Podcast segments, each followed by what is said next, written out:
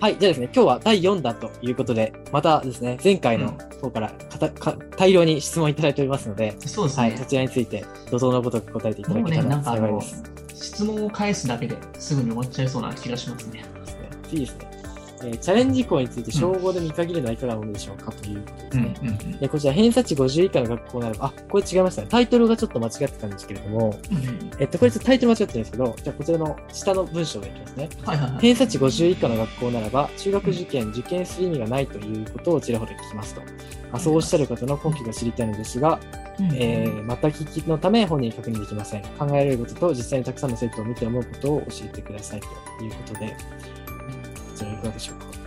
ー、は、まあ、上、もう偏差値70とか、まあ、5歳に行くっていう人たちの基準のものを見てると思うんですけど、まあ、変な話、50以下の子って言っても、45取れてたら50半ばの学校受かりますからね、結構。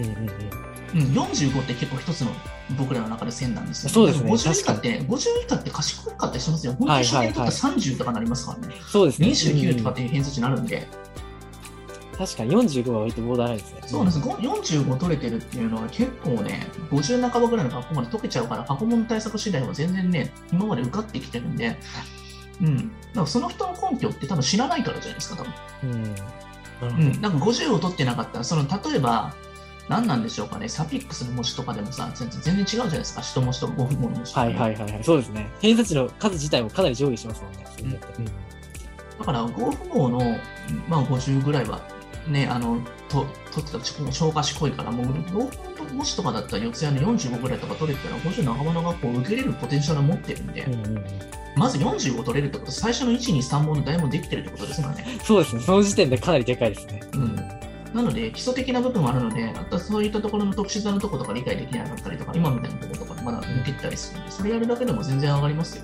絶対やめない方がいいですね。でも逆に50半ばぐらいの学校受かったら、まあ、高校受験だと60半ばとかの学校です、上がりますもんね。う。うんん。確かに。美味しいんですよ、だから中学受験。そうですね。やっぱ美味しい中学受験。はい。美味しいんですあよ。のだからセミナーでもそう50以下の子は逆に美味しいんで。うなるんほど。なんでかっていうと、そのポテンシャルの子で50半ばの学校に行ったら超ラッキーじゃないですか。そうですね。推薦枠とか確の G マーチ以上しかないので。に一番中学受験の美味しい部分をある意味味わっていた。そうです、そうで す。逆に偏差値が高すぎる人とかって、そんな伸びないですが、80とかあーそんな存在しないんで。